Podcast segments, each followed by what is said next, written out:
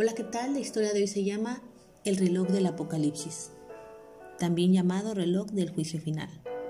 Este es un reloj simbólico mantenido desde 1947 por la Junta Directiva del Boletín de Científicos Atómicos de la Universidad de Chicago en Estados Unidos, que usa la analogía de la especie humana siempre a minutos de la medianoche, donde la medianoche representa la destrucción total y catastrófica de la humanidad mide el grado de amenaza nuclear, ambiental y tecnológica para la humanidad. Es corregido periódicamente. El 25 de enero del 2018, el reloj se adelantó desde 3 minutos para la medianoche, en donde estaba desde el 19 de enero del 2017 a tan solo 2 minutos y medio para la medianoche. Fue actualizado en 2018, poniendo las agujas a 2 minutos para la medianoche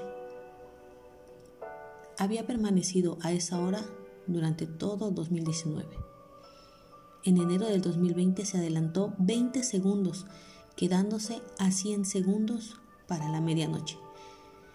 En fin, la ciencia y los científicos siempre han aceptado que la ciencia y la religión no están peleados, simplemente que la ciencia es demasiado joven para entenderlo. Hoy que es el último día del año, traje a ti esta pequeña historia que no es un invento nada más, es real.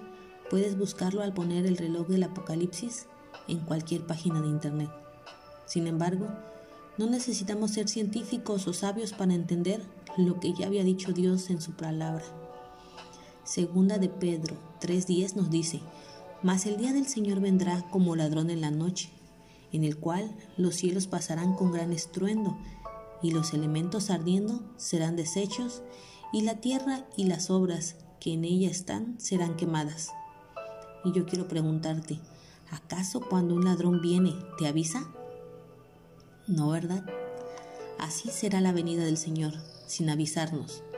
Sin embargo, también nos dice en Apocalipsis 17 que todo ojo le verá y que viene con las nubes. Entonces debemos estar seguros de que cuando Él venga lo vamos a ver. ¿Hay señales? Claro que hay señales. Jesús de propia boca nos dijo en Mateo 24, a partir del versículo 3, sentado en el monte de los olivos, nos advirtió que vendrán muchos y nos engañarán, y marcó una serie de eventos que en su mayoría se han completado.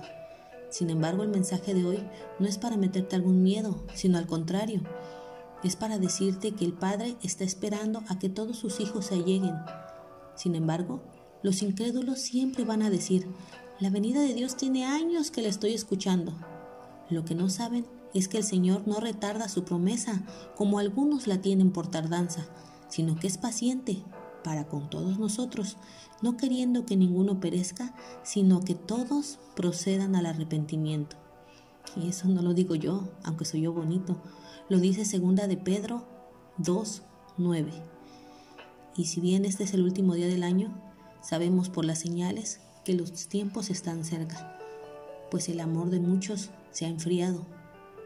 Sin embargo, yo te invito a que hoy, antes de que termine el año, le regales esos minutos a Papá Dios para cerrar tus ojos y agradecer primero con todo tu corazón las cosas que nos ha dado, tanto buenas como malas, porque de ellas también se aprende. Si tu familia sigue completa, debemos ser agradecidos, y si no, Recordar que Dios recoge el fruto a su tiempo y que pase lo que pase, si creemos en Él, tenemos una esperanza de vida. Yo te invito a que no te desanimes, que sigas adelante, buscándolo porque Él te está esperando. Antes de expresarte mi deseo para este 2021, quiero agradecerte que hayas escuchado este año mis audios, esperando que alguno de ellos haya sido de bendición y que los compartas para este 2021 y lo que resta de tu vida, te deseo lo que ahorita muchas personas no han podido tener, salud, armonía. Sabemos que son tiempos difíciles, pero también que Dios no nos suelta y que el único deseo de provecho que te puedo expresar es que Jehová, Jesús y su Espíritu Santo te bendiga.